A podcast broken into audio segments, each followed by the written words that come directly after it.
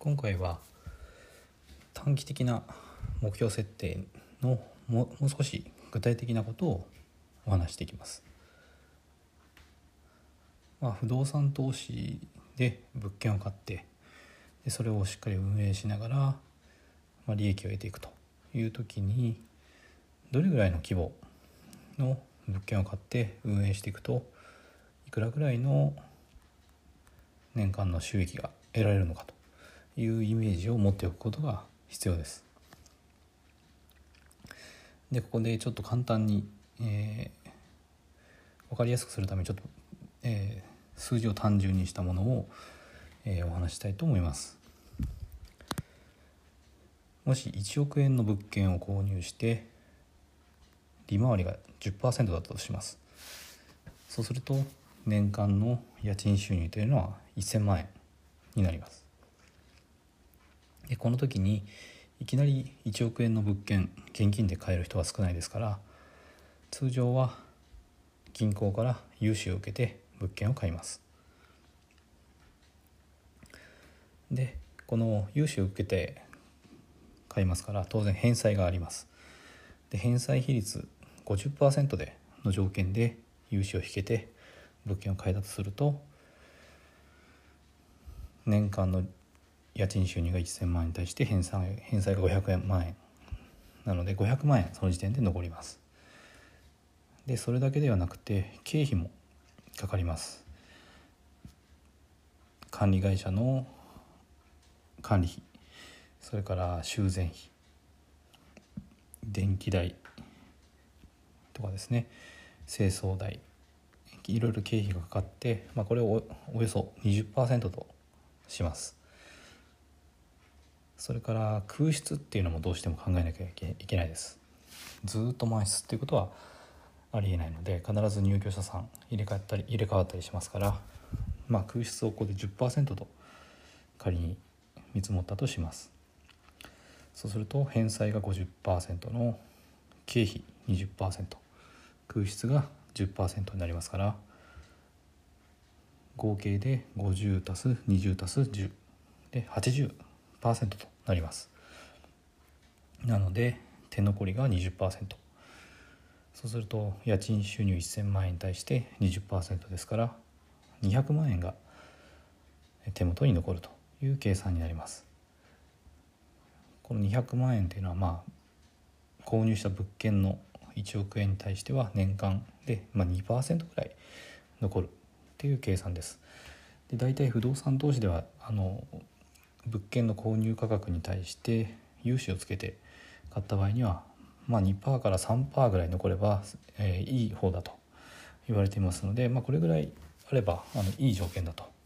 いうふうに考えていいと思います。まあ、たった1億円買ってたった 2%, 2かって200万円かと思うかもしれませんけどもこれが安定して、えー、収入が入ってくるということになれば、まあ、生活の十分足しにはなる金額だと思います。でこれはまあうまくいった場合ですけれども必ずうまくいくというわけではなくて、まあ、想定外に例えば経費が思ったよりもかかってしまったかかる物件だったそれから空室が多くてなかなか埋まらないっていうことがあまああの考えておく必要があります。でその時に先ほどの物件で返済比率50%で経費が20%だったと思ったんだけども30%ぐらいかかってしまった。で空室も10%ぐらいを想定してたんだけど20%ぐらいを推移してなかなか埋まらない。なんてなってしまいますと返済が50%に経費30%空室が20%ということでもう100%です。だから家賃収入が全部出てってしまうと。せっかく物件を運営していても手元に残らない。なんてことも起こり得るわけです。でこれではまあ苦しいので、えー、まあ避けたいですよね。なので、まあ、物件をしっかり選ぶということは大事なんですけども絶対ということはないのでもし想定外に経費がかかるとか空室が思ったより多くて埋まらないっていうことが起こっても最悪潰る自分が潰れてしまう破産するっていうことがないように買い進めていくっていうことはあのリスク低減のためには必要だと私は考えてます。でじゃあ最悪の場合にどうするかというと一つは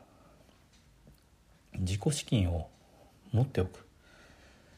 例えば1億円の物件先ほどの条件で買った時に、まあ、3,000万円ぐらいもし手元にあるのであればそれは先にあの入れてしまえば、えー、と返済比率にすれば、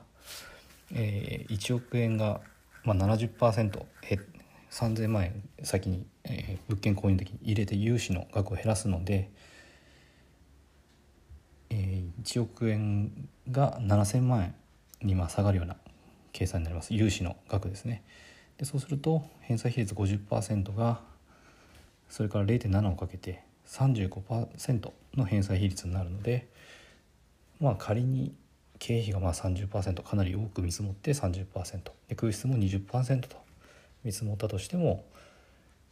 返済比率が35%なので、まあ、15%残ることになるわけです。なので、まあ、もし想定外に、えー、状況が悪かったとしても、まあ、これであれば破産とか潰れてしまうということは回避することができます。で逆にまあ自己資金がない場合その時には、まあ、どう考えるかというと、まあ、自分の、まあ、お給料の中から、えーまあ、貯金だと思って返済に、まあ、補填できるぐらいの額にしておくとまあなんとかすることはできると思います。まあ先ほどの1億円の物件の場合でも、まあ、年間100万円ぐらい貯金ができてということであれば、えーまあ、手残りはゼロだったんですけども、まあ、100万円ずつ繰り上げ返済していけば、まあ、10年で1,000万円そうするとその時に、えー、返済比率もだんだん下がっていきますから、まあ、どこかで少しこう、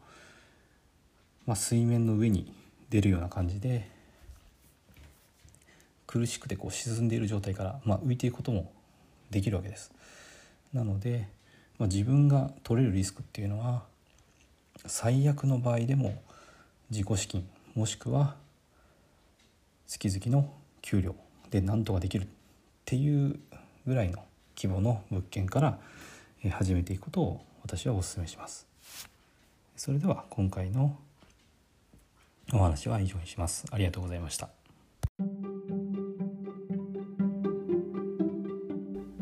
最後まで聞いていただいてありがとうございますチャンネルの説明ページにブログと公式 LINE アットの案内があります私自身が経済的自由を目指して取り組んでいる不動産投資と FX で得た経験から収益を向上させるための情報を配信しています不動産や FX を始めてみたい方や興味はあるけどやり方がわからないリスクが怖いという方はぜひフォローしていただけたら嬉しいです。また無料で使えて利益を出せる FX 自動売買ツールを紹介していますのでぜひ公式 LINE アットにも登録していただけたらと思います。ではまた次の放送でお会いしましょう。